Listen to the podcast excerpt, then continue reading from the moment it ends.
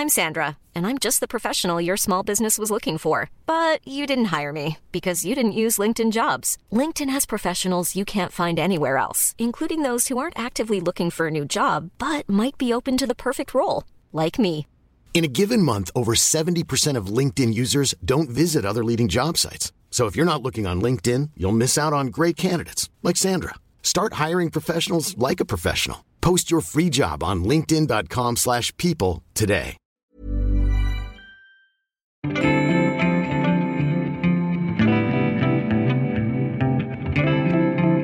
Salut, c'est Thomas Rozek. Ça fait un petit moment qu'on n'a pas parlé d'environnement et d'urgence climatique. Pourtant, c'est pas comme si ces questions étaient subitement devenues moins pressantes. Mais l'actu est ainsi faite, parfois même les sujets les plus brûlants peuvent déserter la une. Pourtant, des infos, il y en a. Tenez, il y a quelques jours, on apprenait le dépôt d'un recours en justice contre l'État français par des associations pour faire reconnaître les obligations pesant sur la France dans la lutte contre le changement climatique.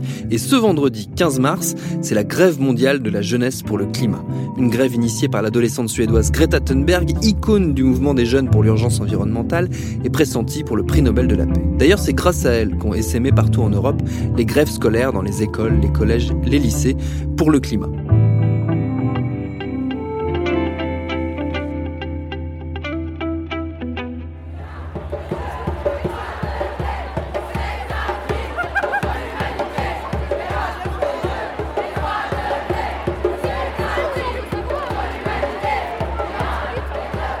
Ce jour-là, quelques centaines de jeunes sont debout sur les marches de l'Opéra de Paris. Ils enchaînent les slogans et brandissent leurs pancartes sur lesquelles on peut lire Il n'y a pas de planète B, la Terre, tu l'aides ou tu la quittes, les carottes sont cuites ou encore Pas de nature, pas de futur.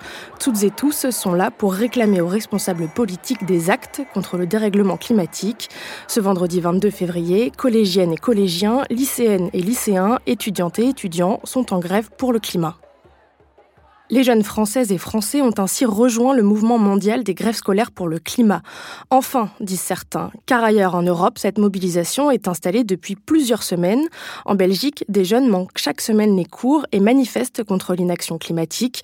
Ils étaient 3000 pour la première grève le 10 janvier et plus de 35 000 deux semaines plus tard. En Allemagne aussi, la mobilisation débutée en décembre s'amplifie jusqu'à rassembler 25 000 jeunes le 18 janvier, alors qu'en Suisse, ils sont au même moment plus de 22 000 à manifester. Tous ces jeunes Européens ont répondu à l'appel de Greta Thunberg. C'est cette ado suédoise de 16 ans qui a initié dès la rentrée 2018 cette grève scolaire pour le climat et qui est devenue une véritable star. My name is Greta. I am from Sweden. And uh, today, right now, there are tens of thousands of children around the world who are striking for the climate and for their future.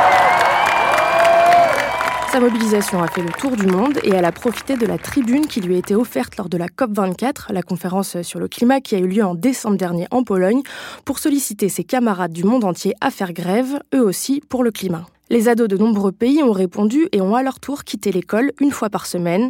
En France, il a fallu attendre deux bons mois pour que les jeunes s'engagent à leur tour. Et le mouvement est toujours loin de rassembler autant que chez les voisins européens, malgré la venue de Greta Thunberg et d'autres coordinatrices européennes à Paris ce jour-là. Ouais, c'est ça, on voulait être là pour lui montrer, euh, pour lui montrer bah, qu'on était euh, mobilisés, que ça nous, nous importait, mais bon, on est vraiment très peu, c'est un peu dommage. Chiara, Laurette et Amandine ont 15 ans et sont toutes les trois en seconde dans un lycée parisien. Elles ont décidé d'être présentes soit en séchant le lycée, soit parce qu'elles n'avaient pas cours ce matin et de se joindre à la vingtaine de jeunes rassemblés place de la République pour accueillir la dose suédoise. J'ai vu les interviews d'elle, ça m'a un peu alertée. Ça, m'intéressait déjà le, tout le réchauffement climatique et tout, depuis je pense euh, septembre, mais, euh, mais ouais, ça nous a beaucoup mobilisés, euh, je pense, en, enfin, quand il y a eu euh, la COP, euh, où elle était là, à la fin de discours euh, assez poignant. Mais surtout qu'individuellement, on a l'impression qu'on peut rien faire. Donc, quand le mouvement il a commencé à prendre dans les autres pays, Ouais, que là, on a vu qu'il y avait fait. des manifs, et ben, on s'est dit, ah, mais c'est peut-être que ça peut un peu changer. Donc, euh, on y va maintenant. Et c'est vraiment parce qu'on se ressemble que, que bah, directement on se sent concerné. S'identifie un peu, ouais. Et, euh, et puis aussi c'est quand même, enfin c'est fou je trouve parce qu'à 16 ans moi je suis pas du tout enfin, concernée comme ça. Je m'implique pas etc. Donc euh, ça donne envie. Et vos parents, ils réagissent comment? Oui, ils soutiennent. Enfin, Là, par exemple, cet après-midi, ils voulaient pas que je sèche les cours parce que j'avais un contrôle et tout. Mais euh, la dernière fois, je...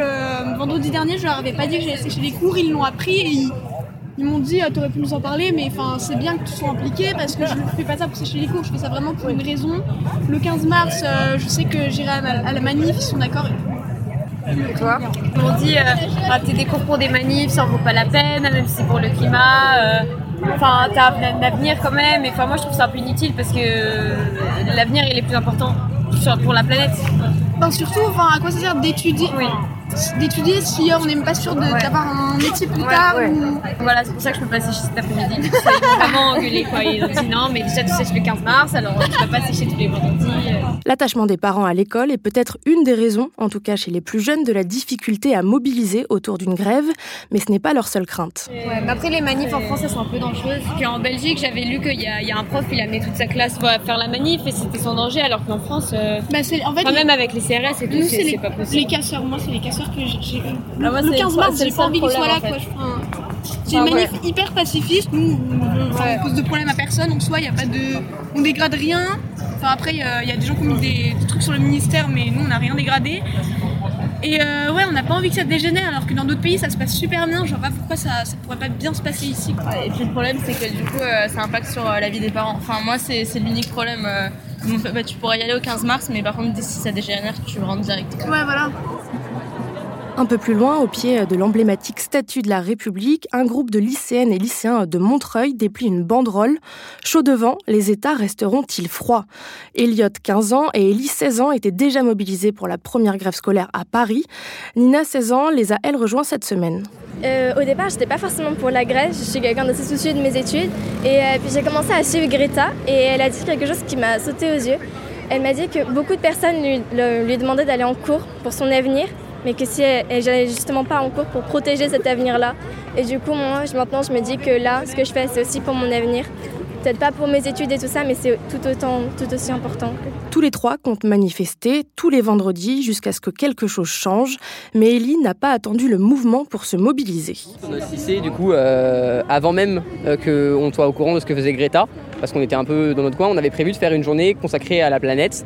Donc, en incitant, on avait prévu plusieurs actions, euh, faire intervenir une exposition, enfin faire une exposition rapide sur euh, les enjeux climatiques et proposer à la cantine un repas végétarien en expliquant voilà l'impact de la production de viande et de la consommation de viande sur le climat. Euh, et puis on a été rattrapé par un mouvement qui a, qui nous a, qui est arrivé comme un ouragan et euh, maintenant on on, en a discuté avec nos professeurs qui nous ont invités, ils nous ont dit voilà, nous aussi on trouve que c'est très intéressant les mobilisations de la jeunesse. Euh, et on, on a discuté, on a eu de- des, réunions où on s'est dit qu'est-ce qu'on peut faire pour sensibiliser la jeunesse? Et il y a plein de projets qui sont montés dans le lycée. Le but c'est de faire euh, une semaine où on va discuter avec les élèves toute la semaine, juste pour euh, conclure par une sorte de grande journée le, vendredi, du coup avec plein d'in- d'interventions de plein de gens. Et euh, pour les élèves qui, en ont la, volonté et qui euh, également en ont le courage, euh, d'accepter de ne pas aller en cours l'après-midi pour euh, marquer le coup de façon très, très forte, de dire voilà, nous on, on, sait que notre futur il va être détruit par des gens qui euh, ne pensent qu'au court terme et au profit.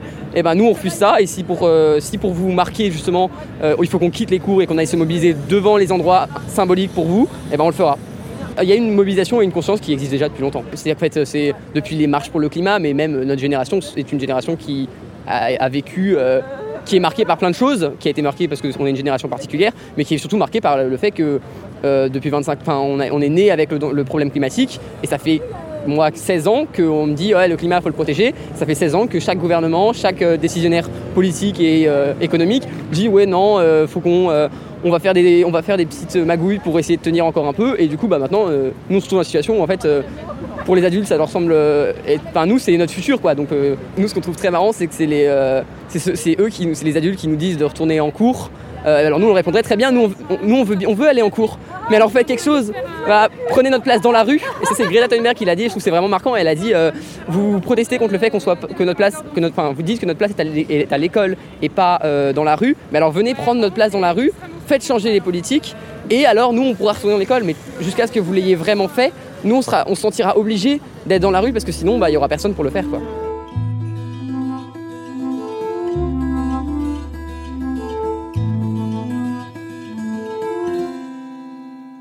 Les jeunes Françaises et Français n'auraient donc pas attendu l'appel de Greta Thunberg et la pression de leurs camarades européens pour se mobiliser pour le climat. Mais alors comment expliquer qu'ils aient rejoint si tardivement ce mouvement? Pour essayer de comprendre, j'ai demandé à deux des coordinateurs du mouvement en France comment la mobilisation s'était organisée de leur côté. Alors je m'appelle Hugo Viel, j'ai 20 ans, je suis étudiant en école d'ingénieur en énergie et environnement à l'ECE Paris et je suis un des coordinateurs de Youth for Climate France. Je m'appelle Claire Renaud, je suis étudiante en philosophie à la Sorbonne et je suis aussi l'une des coordinatrices de Youth for Climate France. Alors euh, Youth for Climate France, c'est euh, une interface qui a été créée pour faire le lien entre les mouvements internationaux et le mouvement français, entre les mouvements locaux euh, donc dans toute la France et une dimension un peu plus nationale et plus unie. Donc l'intérêt, c'est d'être le porte-voix et non pas porte-parole, donc le porte-voix de toutes les initiatives locales qui se passent en France. Donc il y a beaucoup de, mouvements qui sont en train de se créer euh, donc euh, à Bordeaux, à Nancy, à Nantes, etc. Et euh, surtout le mouvement à Paris, donc qui est le plus important et qui est celui dont on parle le plus. Et l'intérêt, c'est de porter un message qu'on essaye de, comment dire, de faire commun, donc de la jeunesse française, pour ben, envers les, décideurs politiques et aussi envers la population, de dire ben, voilà, il y a toute une génération qui se réveille aujourd'hui et qui dit bah, aujourd'hui il faut agir et c'est super important aussi la partie internationale de for Climate. Euh, Aujourd'hui, on est en train on communique beaucoup avec euh, ce qui se passe en Belgique, avec euh, les Suisses, euh, ce qui se passe au Luxembourg, même au, au Royaume-Uni, en Suède, etc. Et euh, du coup, c'est tout l'intérêt de for Climate, créer des liens. On avait entendu parler de Greta Thunberg, etc., de sa grève devant le Parlement. Moi, j'avais trouvé ça génial. Et j'avais trouvé ça hyper culotté aussi de, de juste de dire, bah, moi, tout seul, je vais, je vais changer le système, je vais influer le Parlement de, mon pays, etc. Et j'avais beaucoup admiré ça et je m'étais dit, mais si moi, à son âge, j'avais été aussi, euh, comment dire, bah, courageux et en même temps, euh, assez euh, engagé pour le faire, hein, et si toute ma génération, dès, cet âge, avait eu autant de, autant de culot, bah, on serait, ça, aurait été plus rapidement. Mais enfin bref, du coup, j'ai vu ça et je me suis dit que c'était super cool et que ce serait hyper cool que tout le monde fasse ça. Après, elle a eu son appel et j'ai eu l'occasion de la rencontrer en, en, Pologne pendant la COP24, euh, Greta. Et j'avais échangé quelques mots avec elle et elle m'avait, elle m'avait vraiment, euh, comment dire, impressionné par sa maturité. Et, et quand elle dit quelque chose, elle le dit. Enfin, c'est pas, c'est pas du small talk. C'est, vraiment qu'elle a quelque chose à dire. Mais quand je l'avais rencontrée, je m'étais dit, c'est hyper cool ce qu'elle fait, qu'elle ait autant de, de, médiatisation, etc. Sauf que j'ai du mal à voir comment ça peut se propager, en fait. Et c'est pour ça que j'étais hyper impressionné quand ça a commencé en Belgique. Euh, on en a entendu parler en Suisse. Et au Canada, en Australie, tout ça. Et la, la vague qu'il y a eu, ça, ça m'a vraiment impressionné. Je me suis dit, mais mais en fait, il y a un truc qui se fait là, et c'est le moment d'y aller. Il faut, il faut prendre part à ça, et c'est toute notre génération qui se réveille aujourd'hui, et c'est le moment d'y aller, quoi. C'est le moment de changer les choses. Hein. Alors moi, je, je l'ai vécu d'un peu plus loin, en fait. Enfin, je l'avais vu vaguement sur les réseaux sociaux, et c'est seulement le dimanche où, euh, je crois que c'était le 27 janvier, où euh, la veille et le jour d'avant, il y avait eu des, des grosses grèves euh, en Belgique aussi, où en voyant les couvertures des journaux, et euh, j'ai compris l'ampleur de la chose et j'avais géré la communication de l'Agora pour le climat à Paris ce, jour-là. Et là, vraiment, été subjuguée et surtout, je me suis dit, et pourquoi à Paris, on n'a pas ça? Et en fait, je me suis rendu compte que finalement, c'était c'était nous, c'était à nous de le faire, enfin que personne, si on n'allait pas le faire, n'allait le faire à notre place, et que, ben oui, à Paris, il fallait le faire aussi. Et pour mobiliser dans un mouvement horizontal, sans leader, sans syndicat ou structure déjà existante, il faut des volontaires. En France, pour l'instant, aucune figure forte n'a émergé, contrairement à la Belgique où les trois lycéennes à l'origine du mouvement se sont imposées comme les leaders de la mobilisation, ou même à l'Angleterre qui a rejoint la grève scolaire en même temps que la France, mais avec 15 000 jeunes mobilisés et une chef de file, Anna Taylor. Ce qu'on a pu voir, c'est qu'il y avait déjà des gens qui étaient mobilisés, euh, notamment dans les lycées, pour Parcoursup, pour euh, la réforme de l'université, etc. Il y avait aussi les Gilets jaunes euh, tous les samedis qui occupaient énormément l'espace médiatique. Et, et du coup, je pense que toute la question écologique, environnementale, elle attendait de voir en fait où les Gilets jaunes ça allait aller. Et, et le temps qu'on se reprenne par rapport à ça, qu'on se dise, mais en fait, il se passe plein de trucs à côté. Et il faut qu'on faut qu'on enchaîne sur ce qui se passe en Belgique, sur ce qui se passe euh, en Suède, etc. Et je pense qu'on a mis un peu de temps à, le voir venir, mais, euh, mais ça s'est lancé avec l'AG. Il y a des gens qui se sont dit bon, maintenant faut y aller. Il y a Antoine, Léna, Martial, Lucien qui s'y sont mis et, et ils nous ont fait une AG qui a lancé le mouvement. Et ce mouvement maintenant est lancé, il faut le faire grandir, il faut, euh, faut, faut, faut, se motiver, il faut se mobiliser. Quoi. Un autre élément aide à mieux cerner la difficulté à mobiliser les jeunes en France. La grève ne fait pas consensus. Pour une partie de la jeunesse française, déjà mobilisée sur d'autres sujets, ce choix de la désobéissance civile comme mode d'action n'est pas une évidence. J'en avais parlé avec Adélaïde justement euh, vendredi, euh, vendredi dernier sur pourquoi en France c'était plus dur de faire la grève. Adélaïde, c'est Adélaïde Charlier. Elle a 18 ans et c'est elle qui coordonne le mouvement Youth for Climate en Belgique avec Hanouna De Wever et Kira Gantois. Ça a aussi à voir avec euh, le moyen dont fonctionne le système scolaire en France où en fait on est ben, on est obligé d'être en cours, en face à face, et c'est pas du tout malléable en fait. Hein. Du coup, euh, c'est un face à face avec le prof, et si tu vas pas en cours, euh, t'es puni, t'as as une absence, t'as des trucs comme ça. Et du coup, c'est vrai que c'est beaucoup plus difficile, surtout pour les lycéens en fait. Pour les étudiants, bon, ben, tu t'arranges si tu n'as pas envie d'aller en cours, mais pour les lycéens, c'est compliqué. Euh, il y a des problèmes de responsabilité, etc. Alors que dans les autres pays, c'est beaucoup plus libre, et je pense que les, les, élèves sont plus sont mieux responsabilisés en fait dans les autres pays. Mais oui, je pense qu'il y, a une part de ça. Et ensuite, pourquoi le moyen de la grève, euh, c'est quelque chose d'audible? L'idée de faire la grève, en fait, c'est parce que bah, dans tous les cas, ça fait parler. On peut contester le moyen, mais ça fait parler. Il y a un moment, je passais 5 heures au téléphone par jour avec des médias qui, qui voulaient me parler. Et si on avait fait une marche euh, le samedi, comme il y a eu en, automne, etc., bah, ça aurait beaucoup moins fait parler. Et du coup, bah, je dis, bah, ok, on peut critiquer ce moyen, euh, ce moyen de faire la grève, mais ça fait parler et le but c'est ça, c'est de, de, faire parler, c'est de faire entendre notre voix et, euh, et après s'il y a d'autres moyens euh, à notre disposition pour faire parler, moi je suis preneur. Mais c'est un des moyens qu'on a choisi et on va en développer d'autres parce qu'il n'y a pas qu'un seul moyen et c'est hyper important d'utiliser tout ce qui peut, tout ce qui peut l'être, tous les moyens pour mmh. faire porter notre message. On a, je crois, en, en haute estime peu la, façon, cette euh, idée républicaine de l'école, etc., qui serait un peu euh, mal, euh, mal vue de, de, quitter. Et aussi, je pense à quoi ça sert finalement d'aller, d'aller encore en cours si le monde que on nous demande de préparer et qu'on prépare chaque jour en assistant aux enseignements est un monde en miettes qui voilà, enfin, on se prépare, on se, prépare à un changement climatique euh, d'envergure. Voilà, c'est aussi ça l'idée, de dire euh, à quoi, à quoi ça sert. Le fait que le système scolaire français soit quand même plus rigide qu'ailleurs, c'est sans doute aussi une des raisons pour lesquelles le fait que ce soit une grève scolaire pour le climat prenne moins qu'ailleurs. Ouais, c'est vrai que ça, a plus, euh, plus d'impact en fait dans la, signification, dans le message porté.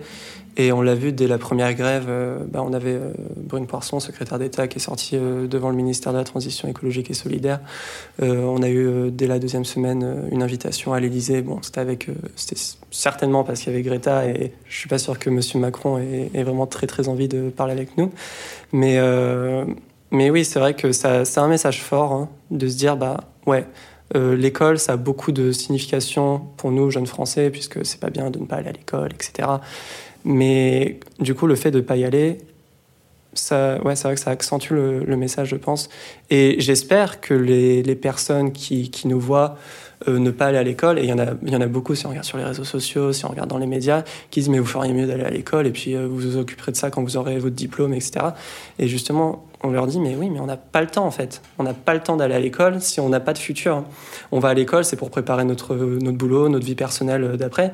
Mais si notre vie personnelle elle se monde elle se passe dans un monde euh, qui n'a rien de, viable qui n'a rien de ben, où on sera pas heureux ou avoir un boulot ça ne servira à rien bah ça sert à rien d'aller à l'école. Et ouais et on l'assume une fois que l'on a identifié ces différents éléments, un mouvement coordonné à son leader, des mobilisations sur différents fronts depuis plusieurs mois, un attachement particulier à l'école en France, peut-on encore dire que la jeunesse française est à la traîne ou en retard sur ces questions climatiques? Moi j'étais au premier rendez-vous Alternativa il y a Bayonne il y a, il y a quelques années. Euh, J'ai vu émerger cette, ce qu'on appelle nous génération climat. Lui, c'est Julien Bayou, porte-parole d'Europe Écologie Les Verts et militant associatif.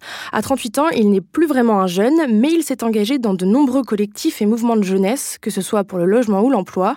Et en tant que militant écolo, il suit de près tout ce qui peut avoir un lien avec le dérèglement climatique. Donc tu as, des mouvements de jeunesse euh, dédiés, le We Are Ready Now, le WARN, des mouvements qui ne sont pas forcément de jeunesse, mais qui sont très très jeunes, type Alternativa. c'est Tchetch Echeverry et d'autres qui sont des piliers de l'écologie et de la non-violence qui ont œuvré à sa constitution.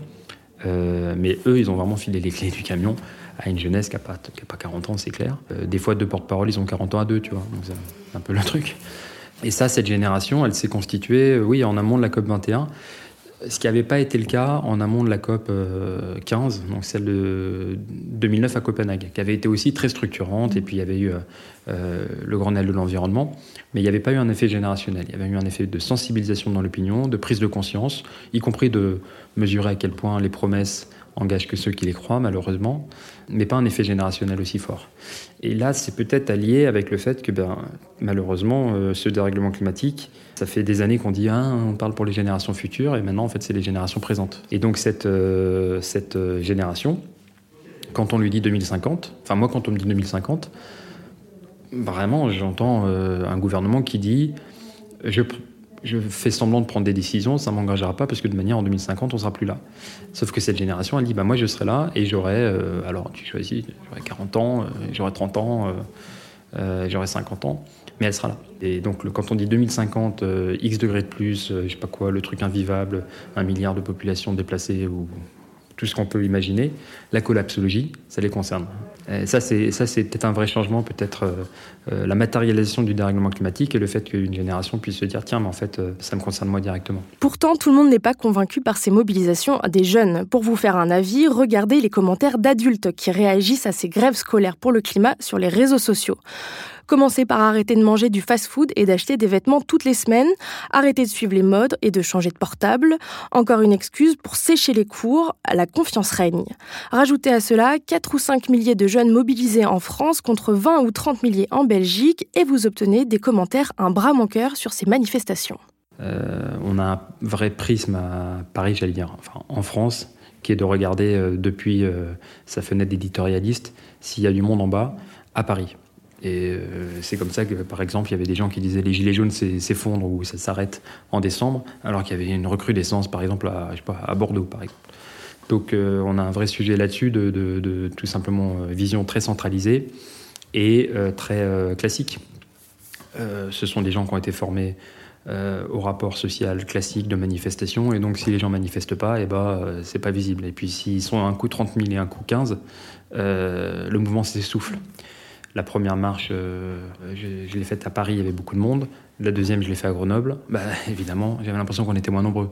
Sauf que comme la première à Grenoble, c'était un pique-nique, euh, les organisateurs, ils étaient tout fous à Grenoble, parce qu'on était très très nombreux par rapport au pique-nique d'avant. Donc il y a cet aspect euh, dont il faut se méfier. En France, que ce soit pour la grève scolaire ou d'autres mouvements, on compte en effet que depuis Paris.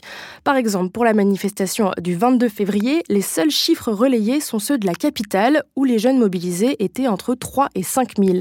Mais ailleurs, à Strasbourg, Bordeaux, Lille ou Marseille.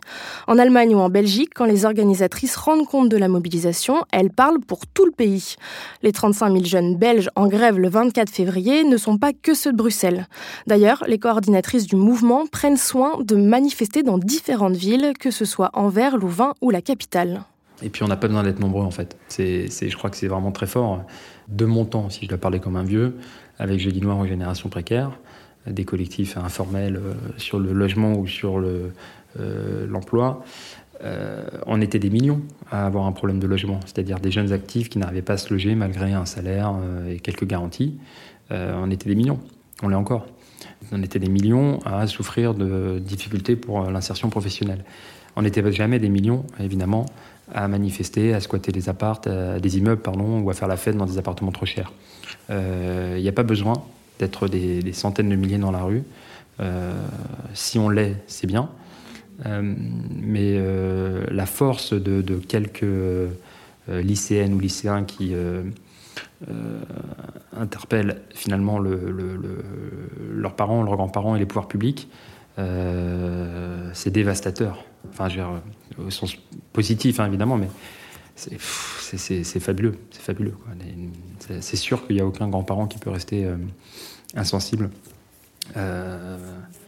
Donc il ne faut pas non plus s'inquiéter ou dramatiser pour ça. Pas de panique donc, la jeunesse française n'a rien à envier à ses camarades européens. Aujourd'hui, vendredi 15 mars, elle espère montrer qu'une génération tout entière est consciente, déterminée et mobilisée, bien au-delà des frontières. Par cette mobilisation que les jeunes espèrent massive, ils veulent dire nous sommes prêts à changer le monde, et pour eux, ce n'est que le début.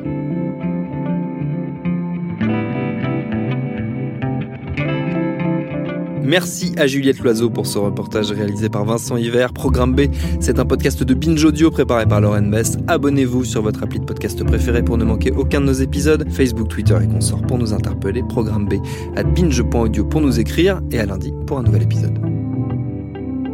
Binge.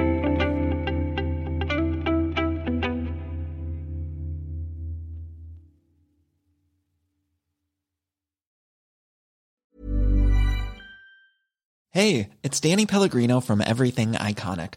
Ready to upgrade your style game without blowing your budget? Check out Quince. They've got all the good stuff shirts and polos, activewear, and fine leather goods, all at 50 to 80% less than other high end brands. And the best part? They're all about safe, ethical, and responsible manufacturing. Get that luxury vibe without the luxury price tag. Hit up quince.com slash upgrade for free shipping and 365 day returns on your next order. That's quince.com slash upgrade.